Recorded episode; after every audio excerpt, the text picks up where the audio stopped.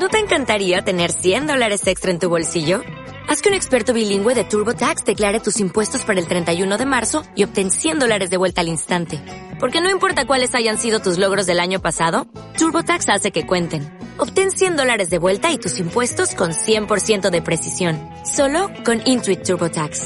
Debes declarar para el 31 de marzo. Crédito solo aplicable al costo de la presentación federal con TurboTax Full Service. Oferta sujeta a cambios o cancelación en cualquier momento.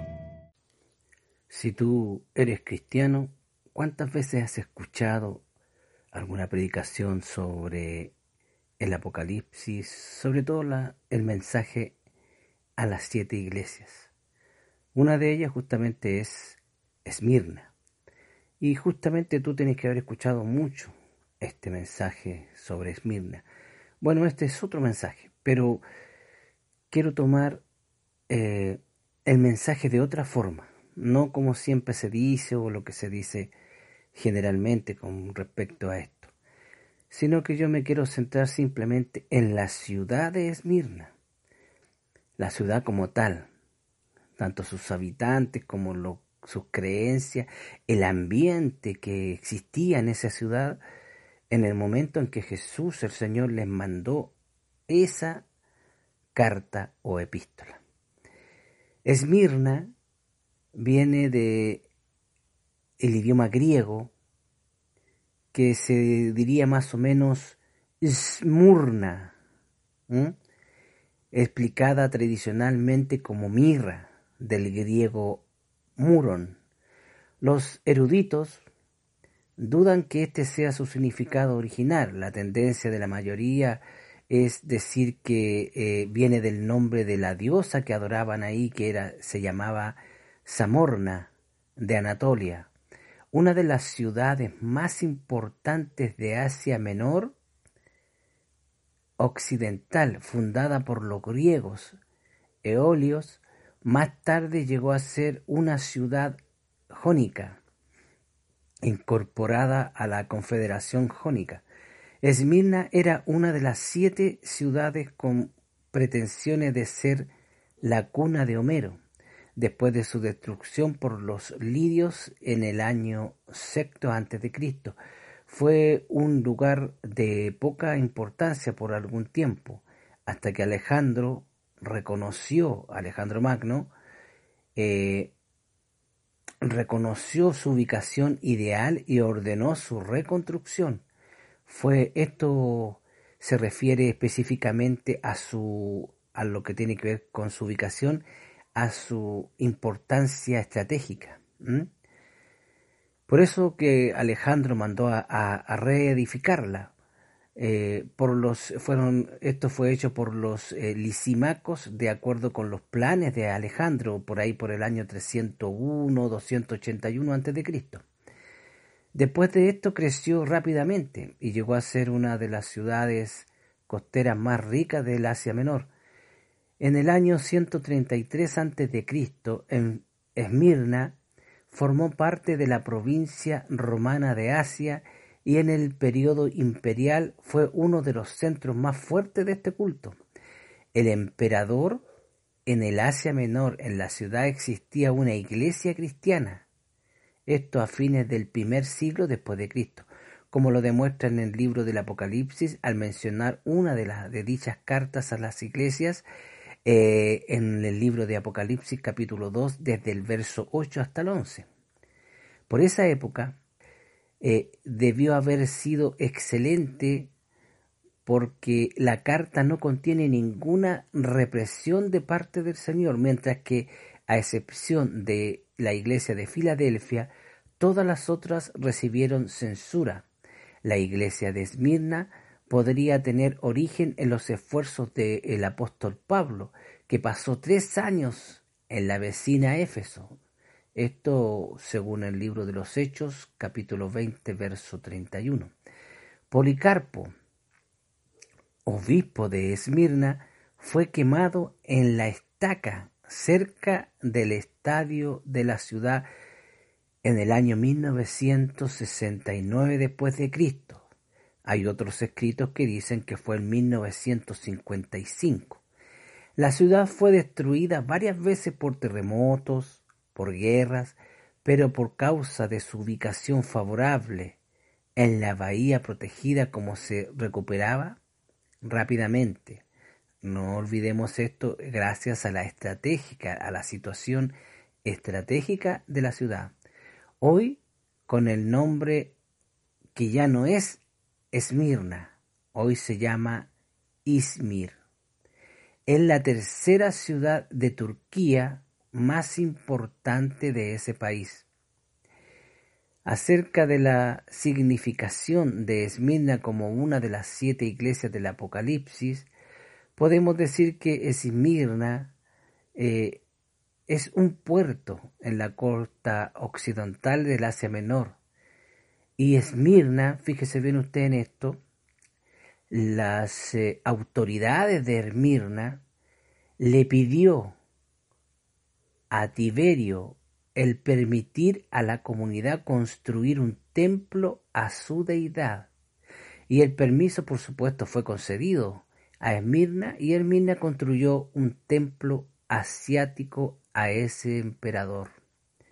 La ciudad había adorado a Roma como a un poder espiritual desde el año mil disculpe, desde el año 195 antes de Jesús y aquí el orgullo histórico de Esmirna en su culto al César. Esmirna era famosa por la ciencia, por la medicina y la majestad de sus edificaciones. Apolonio de Tiana se refirió a su corona de pórticos un círculo, un círculo de bellísimas edificaciones públicas que rodeaban la cima del monte Pagus, como una diadema. De aquí la referencia de Juan en el libro de Apocalipsis capítulo 2 verso 10. Policarpo, el obispo de Esmirna, quien fue martirizado eh, en el año 155 después de Cristo, había sido un discípulo directo del apóstol Juan. Según otros escritos de otros, eh, eh, otras fuentes de diccionarios bíblicos, como por ejemplo el mundo hispano, se refieren a Esmirna como la primera ciudad que se encuentra en el extremo nororiental del Golfo de Esmirna, y fue destruida por los lidios en el siglo VI después de Jesucristo. Los habitantes huyeron a las villas cercanas y la ciudad quedó en ruinas hasta el siglo IV, cuando en los días de Alejandro el Grande Esmirna fue reconstruida, pero esta vez en el extremo sureste del Golfo. Esta ciudad a la cual Juan dirigió un mensaje en el Apocalipsis está ubicada 68 kilómetros al norte de Éfeso, por el camino romano sobre un excelente puerto doble.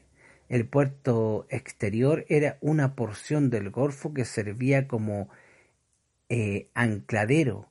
El puerto interior, ahora obstruido por bazares, tenía una entrada estrecha que podía cerrarse con una simple cadena. La ciudad misma rodeaba al extremo de la bahía de pie de los 160 metros del monte Pagus o Pagus. Su espléndida acrópolis, sus calles estaban excelentemente pavimentadas y estructuradas en ángulos rectos. La ciudad tenía varias plazas y pórticos, una biblioteca pública, imagínate, numerosos templos y otros edificios. Su acueducto aseguraba una amplia provisión de agua potable. Esto, este centro, digo, comercial tenía una población que pudo haber alcanzado la cantidad muy cercana a los doscientos mil habitantes en los tiempos en que Juan envió su mensaje a la iglesia de Esmirna. La recuperación de Esmirna del Nuevo Testamento por medio de la investigación arqueológica es virtualmente imposible, debido a que la, ciudad moderna cubre la antigua y para empeorar la situación, la ciudad fue virtualmente destruida por un terremoto por allá por el año 178 después de Cristo. El emperador Marco Aurelio construyó grandes áreas de la metrópoli a pesar de la dificultad en la excavación de Esmirna. La Asociación Histórica Turca ha llevado a cabo numerosas temporadas de excavación allí entre, las entre la Primera y la Segunda Guerra Mundial, y también desde la Segunda Guerra Mundial en adelante. Sus esfuerzos se han concentrado principalmente en el área de Ágora, donde queda mucho por hacer todavía en lo que dice relación a la arqueología. Los hallazgos aquí, eh, aquí datan del tiempo de la reconstrucción de Marco Aurelio y por lo tanto no tienen ninguna relación con los tiempos del Nuevo Testamento. Unos cuantos restos de paredes de la Acrópolis datan del primer siglo, así que las ruinas del acueducto y del teatro solamente se han podido encontrar. Una de las siete iglesias del Asia Menor era Esmirna.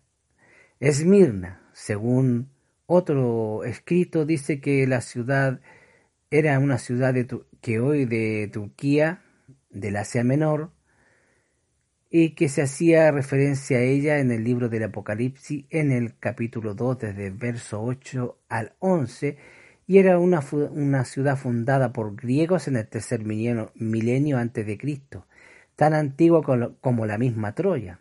Se dice incluso que fue la cuna de Homero y quedaba en la costa de Anatolia, en el mar Egeo, al norte de Éfeso. Fue totalmente destruida en el año 600 a.C. y permaneció así al menos por unos 300 años, lo cual algunos relacionan con la expresión que Jesús habría dicho de ella que estuvo muerto y vivió. Pero en realidad eh, esa referencia que el Señor hacía era a Él mismo, por el hecho de haber gustado la muerte por todos nosotros y que después vivió aunque otros sugieren que la referencia a la diosa Cibeles, patrona de la ciudad cuyo culto celebraba la muerte en el invierno y retornar la vida en primavera. Como vemos, era muy idólatra la comunidad de Esmirna. Esta reconstruida por Alejandro Magno, Alejandro Magno como dijimos anteriormente, o alguno de sus generales, se convirtió en una ciudad muy rica, eh, eh, compitiendo con, con Éfeso y Pérgamo por el título de la primera ciudad de Asia. Había una comunidad de judíos bastante grande en, en Esmirna, los que al parecer hacían mucha oposición a los cristianos, según Apocalipsis 9. Juan anima a la iglesia en vista de los sufrimientos que le estaban deparados. No se tiene muchos datos sobre la vida en Éfeso, digo, en Esmirna en los días de la carta de Juan. La ciudad moderna está prácticamente encima de la ciudad antigua, pero los trabajos arqueológicos que se realizan podrán ofrecer más datos sobre ella. El más famoso obispo de Esmirna fue Policarpo, que como dijimos murió quemado entre el año mil, digo, entre el año 155 y 169. Ahí hay una pequeña mm, variación con respecto a la, a la fecha porque siempre en estos datos de, de, la historia, usted podrá fijarse eh, que siempre hay eh, cierta diferencia con respecto a ciertas fechas. Aquí estamos hablando de años, desde el 155 al 169. Y esto es porque eh, no se ha podido constatar realmente con toda veracidad, no hay documentos, no hay algo que fije la, la fecha exacta. Entonces, como son muchos son los historiadores que se acercan a estudiar estos, estos temas, algunos llegan lo más cercanamente posible, lo que más ellos pueden asegurar con respecto a una fecha, y dan esa fecha. Y, la, la variación en ella va porque, bueno, somos humanos y unos piensan que en ciertos, eh, eh, eh, ciertos estudios que ellos han hecho se acercan más al, al, origen que el del compañero, entonces van poniendo una fecha distinta que varía en algunos años, pero al final eso no tiene mucha importancia. La única importancia que tiene que Policarpo fue quemado en la hoguera por el hecho de ser cristiano y seguidor de Jesucristo. Da lo mismo si fue en el año 155 o en el año 169. Lo importante es que fue quemado en la hoguera. La ciudad antigua de la costa occidental de Asia Menor llamada Esmirna, en la actualidad ya no tiene ese nombre. Su nombre, como dijimos anteriormente, es Izmir, o Izmir diríamos nosotros. Sus primeros pobladores fueron los griegos alrededor del año 580 a.C. de Jesucristo. Aliate, rey de Lidia, destruyó Esmirna. Más de dos siglos después, Alejandro Magno fue el que planeó la reedificación de la ciudad griega. Este proyecto que hicieron realidad eh, sus sucesores, pero en otro emplazamiento más adelante Esmirna llegó a ser una importante ciudad comercial. Esto es porque Esmirna tiene un puerto. Con el tiempo pasó a formar parte de la provincia romana de Asia y adquirió relevancia gracias a sus hermosos edificios públicos. Tenían un templo en honor a Tiberio César, lo que muestra que el culto al emperador ocupaba un lugar de suma importancia en la ciudad. Hermirna es la segunda de las siete congregaciones cristianas de Asia Menor a las que el glorificado Jesucristo mandó que el apóstol Juan escribiese mensajes o epístolas. Se dijo que la congregación era pobre en lo material, pero que era rica en el sentido espiritual. Y esto eh, quiero hacer notar muy bien esto porque Esmirna, en los tiempos en que le mandó Jesús este, e, esa carta, era una ciudad eh, pujante, era una ciudad que tenía una economía eh, exitosa, era una ciudad que tenía mucho comercio gracias a su puerto, era una ciudad que tenía un alto nivel de vida, eran ricos, era una ciudad eh, de mucho, mucho trabajo, mucho empleo, mucho comercio, y todos sabemos lo que trae un buen comercio, ¿cierto? Un crecimiento sustentable en el tiempo. Pero aún así, los eh, pertenecientes a la congregación que había en Esmirna eran pobres de forma material. Ahora, ¿por qué se debía eh, esta situación? ¿A qué se debía?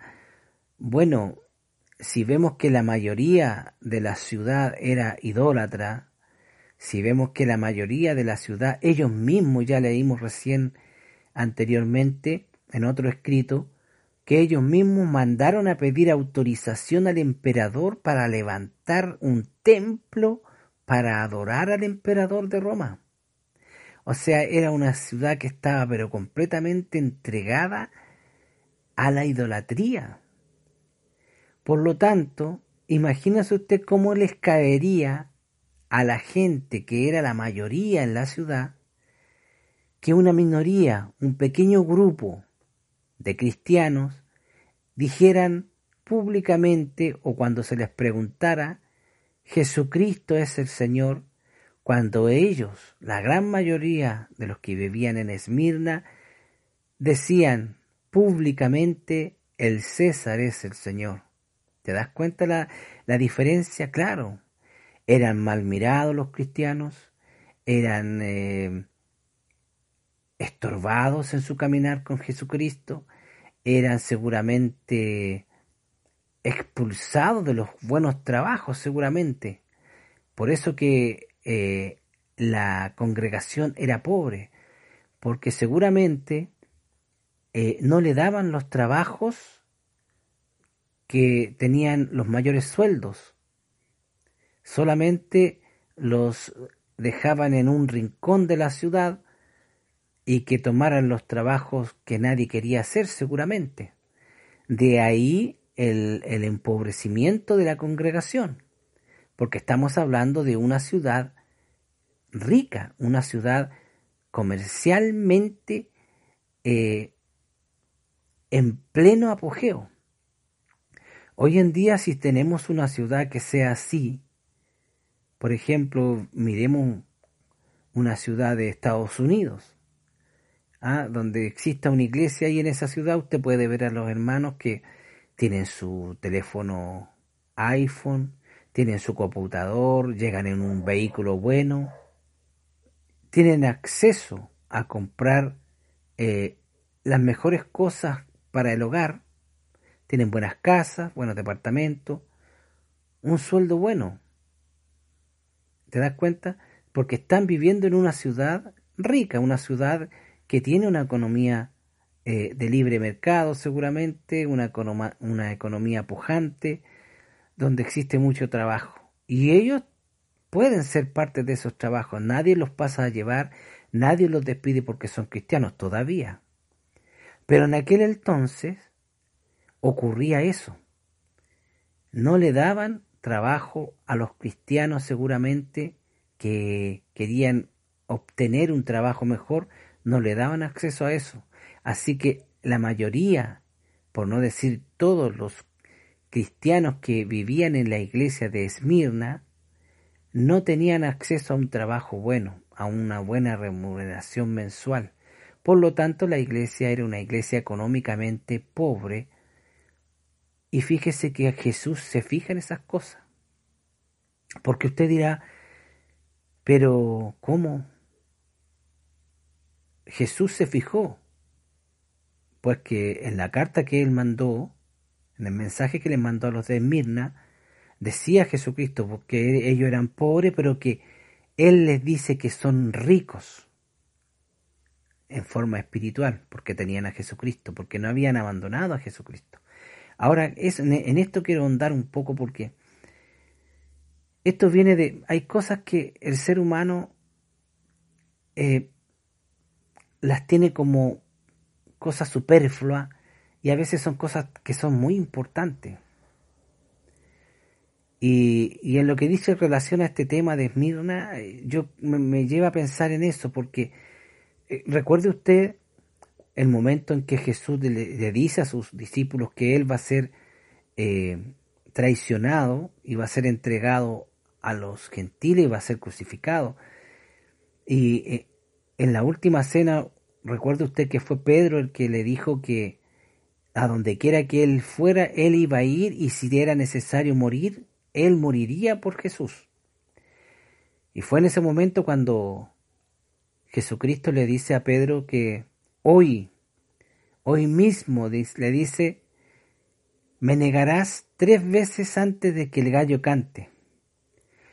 Y Pedro le dice, no, Señor, si es necesario morir, yo moriré contigo, qué sé yo. Y todos los demás eh, discípulos dijeron lo mismo. Y después vemos cómo Pedro terminó negando a Jesús. Pedro seguramente se habría imaginado como hombre, como ser humano, que alguien le iba a poner una espada en el cuello y le iba a decir, o niegas a Jesús o te mato. ¿Ah? Una cosa así.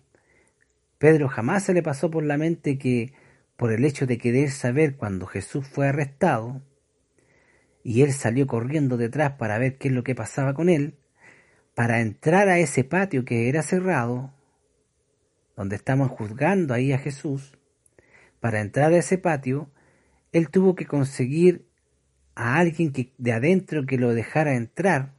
Él conocía a alguien, siempre hay alguien que conoce a alguien, ¿cierto?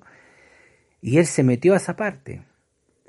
Y cuando entró, alguien lo reconoció y le dijo, ¿no, ¿no eras tú uno de los que andaba con este Jesús? Y él negó, dijo, no, no, yo no soy. Ahora, esa mentira, porque era mentira, ahí él estaba negando a Jesús. Pero como usted y como yo digo, como ser humano que somos, pero si eso era una mentirita blanca, ¿cierto?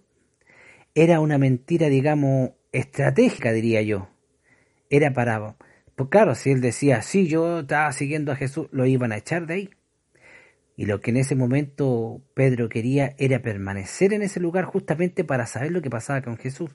Entonces él de forma estratégica, de forma liviana, digamos, ¿cierto? O de pura boca, negó a que él conociera a Jesús y lo hizo en tres oportunidades distintas.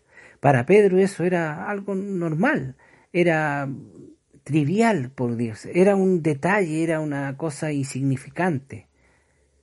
Pero cuando el gallo cantó, entonces Pedro se dio cuenta que a ese, ese instante era el que Jesús se refería.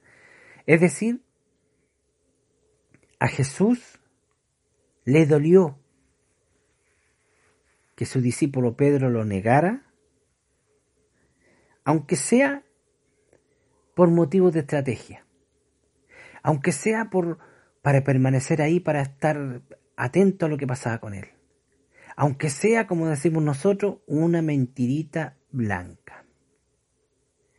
Una mentirita que no hace daño. Pero vemos que a Jesús le importan esas cosas pequeñitas, esas cosas chiquitas que nosotros hacemos, que para nosotros no son nada, pero para el Señor sí son. Ahora vemos que Jesús se fijó que Esmirna, en la iglesia de Esmirna, había una pobreza económica enorme mientras que la ciudad de Esmirna era una ciudad rica. Vemos cómo los cristianos se apartaron realmente de los idólatras que vivían en Esmirna y no siguieron las eh, costumbres que tenían la gente que vivía ahí solo para tener un estatus económico más alto. Qué distinto a algunas iglesias que hoy en día existen, ¿ah? donde de lo único que se habla es de plata, ¿se han fijado? Ven para que el Señor te bendiga, porque tú tienes que ser rico porque eres hijo del rey, de reyes. Qué distinto, ¿ah? Vemos cómo Jesús se fijó mejor y a esta iglesia no le hizo ningún reparo. Al contrario, les mandó este mensaje a través de esa carta diciendo que él reconocía que ellos estaban en una pobreza económica grande, pero que eran ricos para él porque estaban cerca de él y no habían abandonado su nombre. Y además les dejó bien en claro que Jesús estaba al tanto de los sufrimientos que ellos tenían diariamente por el solo hecho de ser cristianos y además les avisa diciéndole que muy pronto el diablo iba a tomar a algunos de ellos y los iba a tribular por diez días. Y Jesús el Señor, fíjese usted lo que les pide a sus seguidores que tenían una vida sufrida,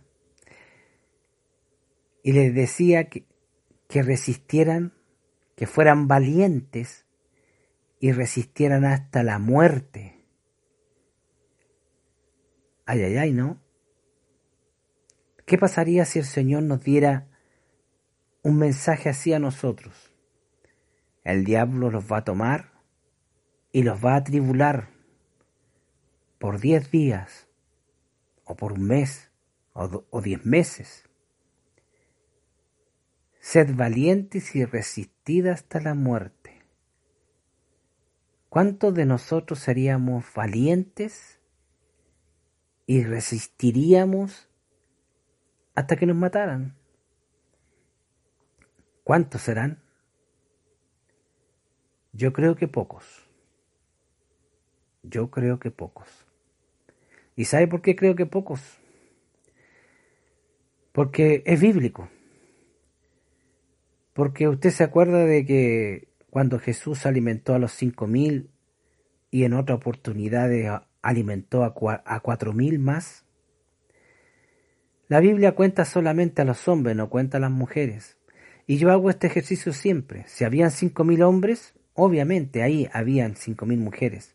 De hecho, había más, pero para ser más eh, eh, de derecho, más firme, pongámosle 5.000 y 5.000, tenemos 10.000. Más la otra cifra que era de 4.000, tendremos 8.000 más. Así que habían 18.000 personas. Y yo siempre digo, 18.000 personas que seguían a Jesucristo donde quiera que Jesús iba. Si Jesús se quedaba en una casa, ahí alrededor de afuera se quedaban los, los, los 18.000.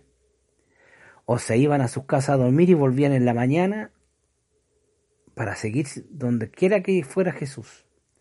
18.000 personas, amigos, 18.000. ¿Y cuántos habían en Pentecostés esperando que el Señor le enviara el Espíritu Santo? 120.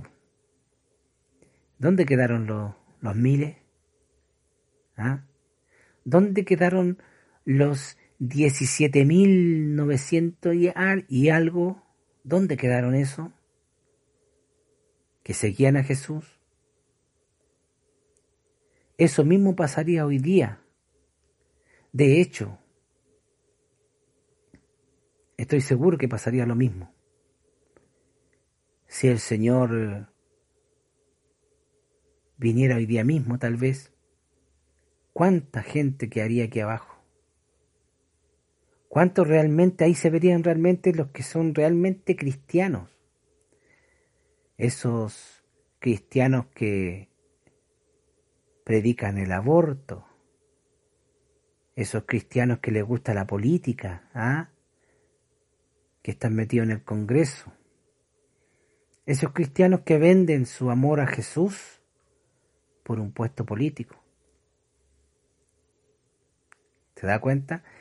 Jesús se fija de esas cosas. Y como ve, podemos ver aquí,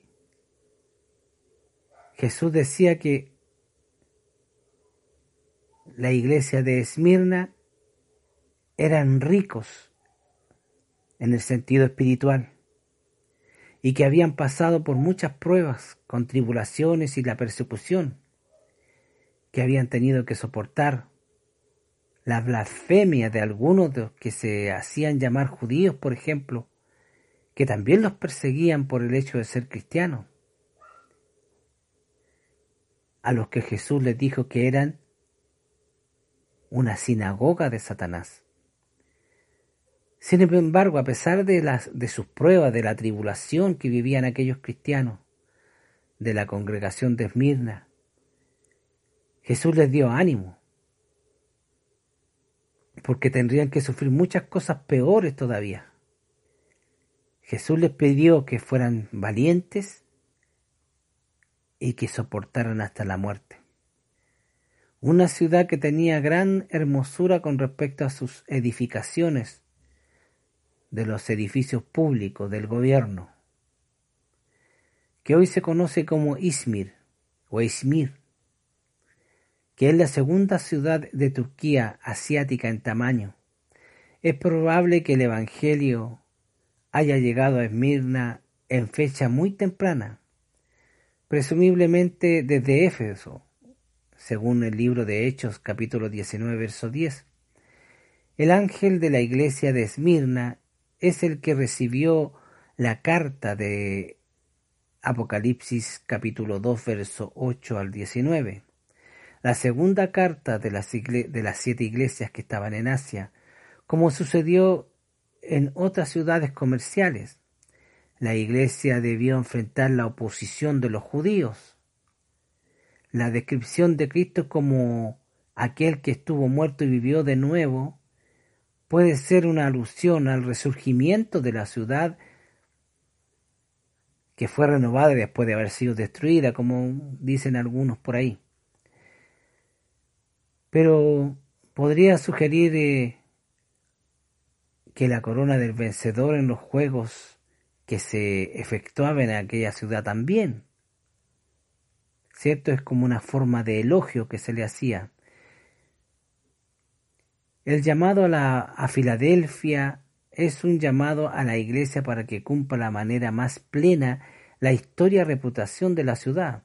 Esto quedó ejemplarizado en el valor con que el anciano obispo de Policarpo se negó a retractarse allí fue martirizado. Aquí habla del año 155 después de Cristo o más tarde.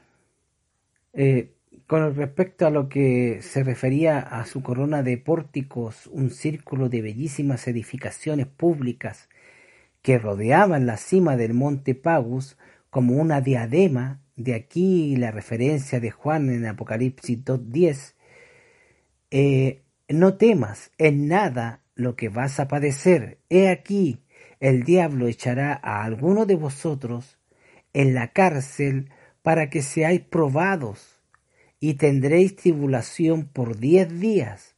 Se refiere, sé fiel hasta la muerte y yo te daré la corona de la vida. El, el que dio el ejemplo aquí fue Policarpo, el obispo de Esmirna, quien fue quemado vivo en el año 155 después de Cristo. Y este Policarpo había sido discípulo directo del apóstol Juan. Se dijo que la congregación era pobre, como dijimos anteriormente, materialmente, pero rica en el sentido espiritual. Algunos que se hacían llamar judíos, pero que en realidad eran sinagoga de Satanás. Sin embargo, debido a su pobreza y su tribulación, a los cristianos de la congregación de Sibirna se les dio ánimo para que terminen las cosas que todavía tendrían que sufrir. Y les dijo el Señor que fueran fieles hasta la muerte. ¿Te das cuenta? Oye, debe ser difícil eso. El hecho de, que tú estés sufriendo eh, una persecución durante toda tu vida como cristiano. Que pasen meses, años sufriendo el desprecio, de los demás por el hecho de ser cristiano, que te pasen a llevar, de no tener acceso a trabajos buenos porque eres cristiano, y que por más ya llegue una carta del Señor diciéndote que te prepares porque vas a ser tomado detenido y vas a ser atribulado y que tienes que ser fiel hasta la muerte. Ay, ay, ay, ¿no? Según algunas eh, excavaciones en Esmirna, se puede decir según Hechos 19.10, sugiere que la iglesia fue fundada durante el tercer viaje misionero del apóstol Pablo. El lugar antiguo de Esmirna no se ha excavado mucho debido a que la ciudad puerto de Izmir alberga la segunda población más grande de Turquía, con la excepción de la Ágora, el teatro y algunas secciones del acueducto romano que han sido excavadas. Vemos que el ágora, lo único que queda de él son ruinas. Y esto es del siglo II después de Cristo. Y está localizada entre la Acrópolis y el puerto.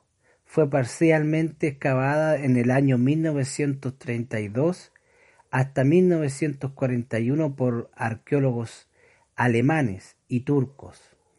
Los pórticos alineaban los lados norte y oeste del ágora y en el centro estaba un altar, por supuesto, a Zeus. ¿Qué más podría ser, no?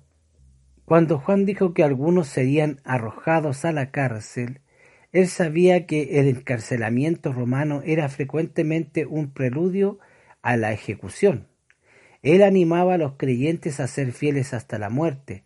Durante su persecución, el aprendiz de Juan, Policarpo, fue martirizado aquí, en el año 155 después de Cristo, como ejemplo de las adversidades y las exhortaciones de Juan, él se rehusó a blasfemar el nombre de Dios y posteriormente fue quemado vivo. ¿Te das cuenta? Aquí cada el hecho de ir estudiando el tema con todas las, eh, todos los escritos que uno pueda encontrar históricos, tú vas formando el, mapa total del... Aquí nos está dando el motivo más exacto por el cual Policarpo fue quemado vivo. Se rehusó a blasfemar el nombre de Dios. Ahí tenemos ya un, un asunto más concreto. Ahora, la forma de blasfemar el, nombre de Dios, hay muchas formas de blasfemar, no solamente de insultarlo directamente. El solo hecho, por ejemplo, de que tú compares a Jesús con un emperador romano, por ejemplo, ya es una blasfemia, es un insulto a Dios. El hecho de que compares tú a Jesús, lo compares con algún imbécil que existe hoy en día, que dice ser alguien, también es una forma de insulto grande para el Señor. Dicen, eh, hablando del Esmirna de hoy, una especie de Barcelona, Barcelona a lo turco, cuya esencia reposa no sólo en los valores laicistas del considerado padre de la República de Turquía, el Mustafa Kemal Atatürk, sino que su personalidad se nutre del marajeo, se que besa buena parte de la ciudad. Hablamos de Esmirna, hoy llamada Izmir en turco, la tercera ciudad más grande de Turquía después de la efervescente Estambul y la capital del país Ankara. Parece que esta gran urbe de casi 6 millones hoy de habitantes vivía hacia el lado de Europa y frente al sol. Los atardeceres son espectaculares, los ferries surcan de orilla a orilla, si no solo ocurre en Estambul, y las vistas de las colinas se abren ante nosotros repleta de edificios sembrados por las ideas y las digo, las idas y venidas del sol. Es precisamente una de esas colinas donde se erige la gran estructura del rocto de Ataturk, justo a su frase tan sonada en ese país, la paz en casa, la paz en el mundo. Hoy en Turquía o Izmir llamada más bien, hay 6 millones de habitantes. Una vez escuché a un predicador decir que si una iglesia no crecía, esa iglesia no era de Jesús, porque no crecía.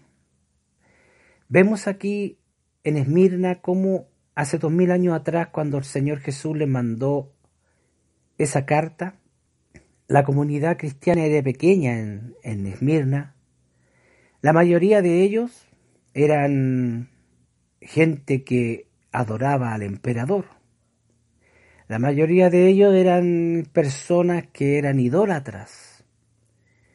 Los que no eran adoradores del emperador o adoradores de, de distintos dioses como Zeus o como aquella diosa Cibeles, eran judíos y también estaban en contra de los cristianos. Así que el cristiano no se salvaba por ninguna parte prácticamente.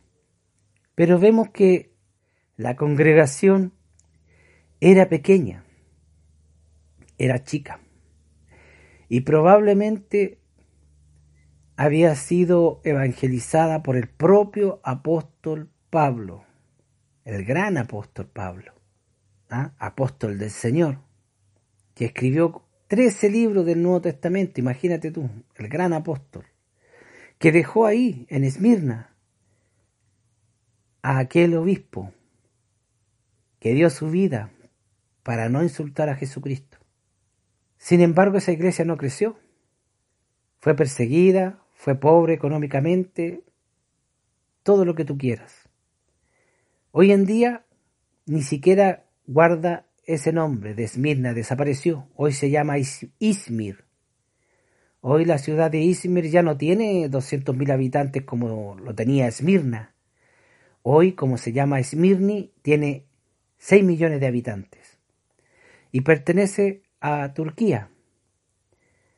Y fíjate que Turquía no tiene una religión estatal, oficial, pero la mayoría, la mayor parte de la población tiene la religión del Islam.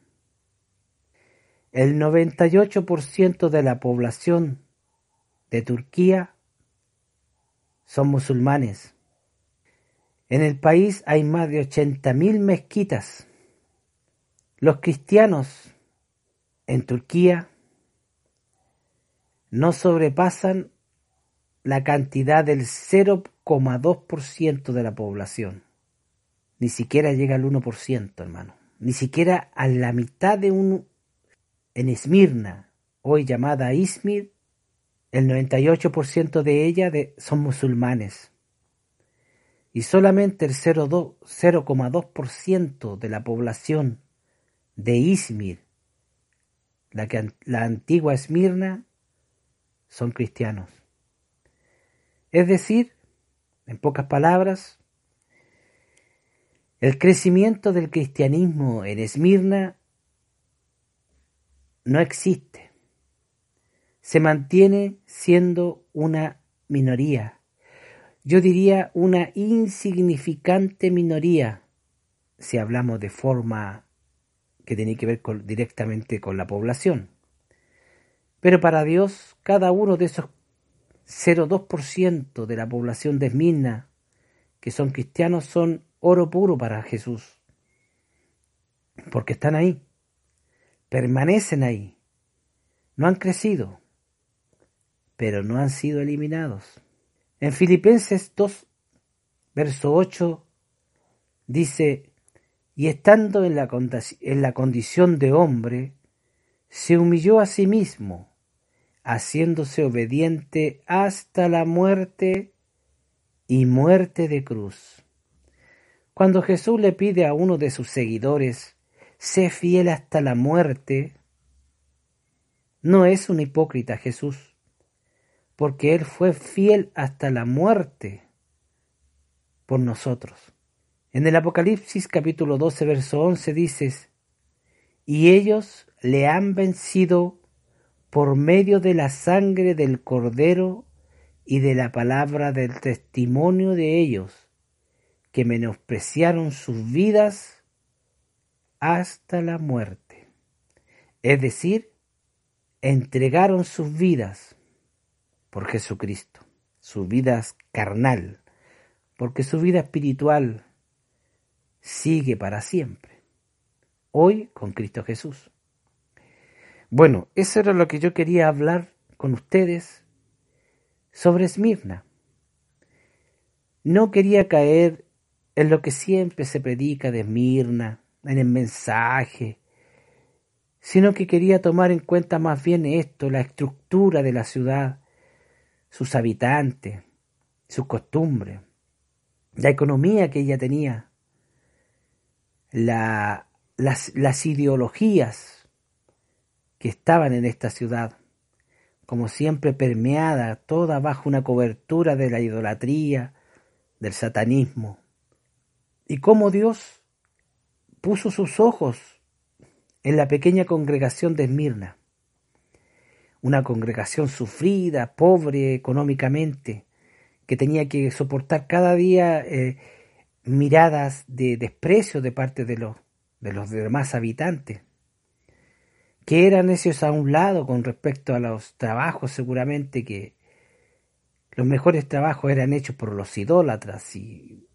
hacían a un lado seguramente a los cristianos, por eso que la iglesia era pobre, porque tenían sueldos bajos, no tenían el acceso a tener eh, un buen estándar económico.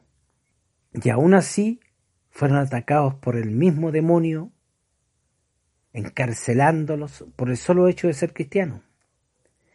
Y fíjate que Jesús no fue a defenderlos. Porque también hay gente que piensa eso y dice, no, que a mí no me va a pasar nada porque Jesús nos tiene que defender y que... No, amigo, ¿qué tienes tú de especial? Comparado con la gente que vivía en aquel tiempo, tanto en el tiempo de la iglesia primitiva como o apostólica, como la iglesia de Esmirna en este caso.